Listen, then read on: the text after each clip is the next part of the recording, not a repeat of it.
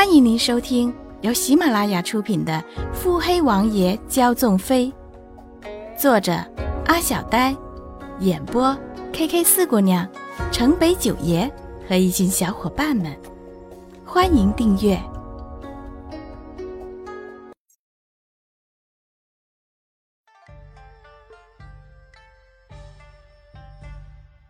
第八十九集。骆毅君冷冷一笑。上唇勾出无情的弧度。哼，不知穆家与碧水仙子有何渊源？碧水仙子，景欢不知是何人。至于那圣医手册，是我娘亲的遗物，我爹极是珍重，因此景欢做主，将手册当着我爹的面在灵前焚了。洛义君的脸上有些凝重。这么说，当年碧水仙子消失于江湖，是因为嫁入了穆家。如此说来，现今之计，唯有找到鬼面神医了。药王谷，哼，本王还不信寻不到这传说中的神秘山谷了。穆景欢想起当初钟离敖文之托，随口提出。王爷可知西楚世子钟离敖文？洛义君心中打定主意，盯着那棋盘上的黑白世界。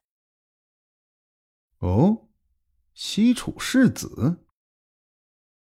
穆景欢抬眼看洛义君冷峻刚毅的脸庞。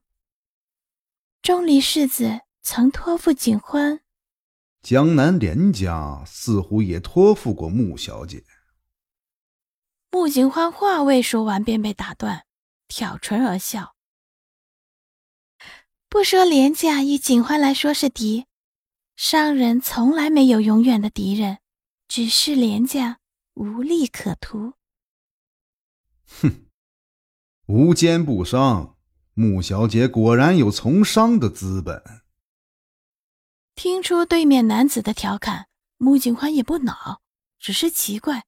这样冷酷的人也懂得说笑的，王爷何尝又差了这点心机？洛义君正眼看他，穆小姐，你既然已经猜测到了，就这样让阿七一人唱独角戏？多谢王爷提醒，景欢确实久未回王府了。说着，悠然落子。嘴角有丝可疑的弧度。穆小姐可曾听过关于碧水仙子和圣医手册的事？愿闻其详。洛一君脸上未有什么多余的表情，手中落子速度不减。圣医手册出自鬼仆子之手，鬼仆子此人医术极高，且善于下毒。尽管如此。还是被称为圣医，世人不知他是男是女，极少有人见过他，因为要找他，必须要进入药王谷。只是这药王谷不仅地域不定，就算是知道在何处，也无人进得去。传言谷内是千奇百怪的奇门八卦阵法，去的人无一生还。这就是为何。江湖上不曾听到圣医传言的原因，只是二十几年前，江湖上出现了一个碧水仙子的名号，自称是师从鬼仆子。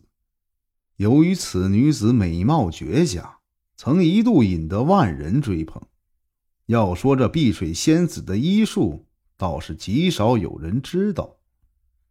只是这碧水仙子只在江湖上几年便消失了踪影，连着消失的还有他手上的圣医手册。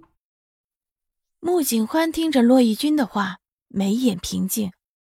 过了许久，眼看着棋盘将近尾声，穆景欢才缓缓道来：“王爷，那手册上并没有什么传世药方。”骆一君这才笑了。哼哼哼，本不指望这圣医手册的，只是若是手册在幕府，到时若是找到了药王谷，只凭这手册，想来也能赚仙子的一个人情。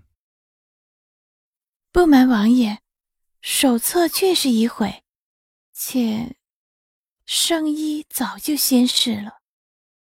啪，手中的黑棋粉碎。你说什么？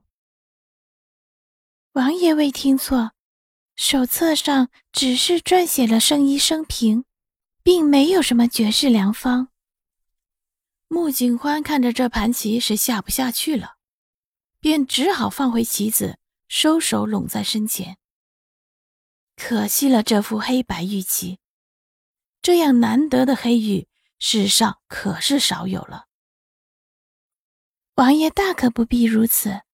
圣医虽死，幸而他生前却是收了徒弟，除了当年的碧水仙子，还有一个大徒弟承袭了他所学之术，想来应该不会差。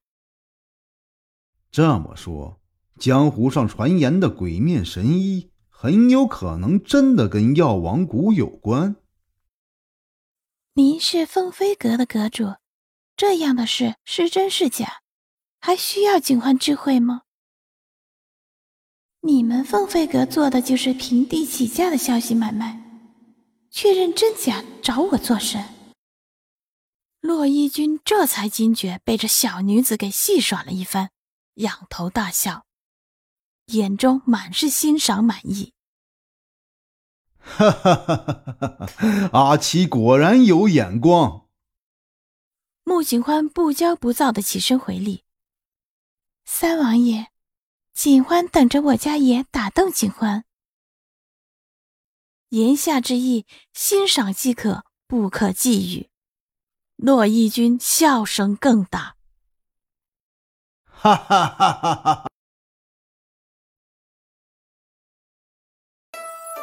本集已播讲完毕。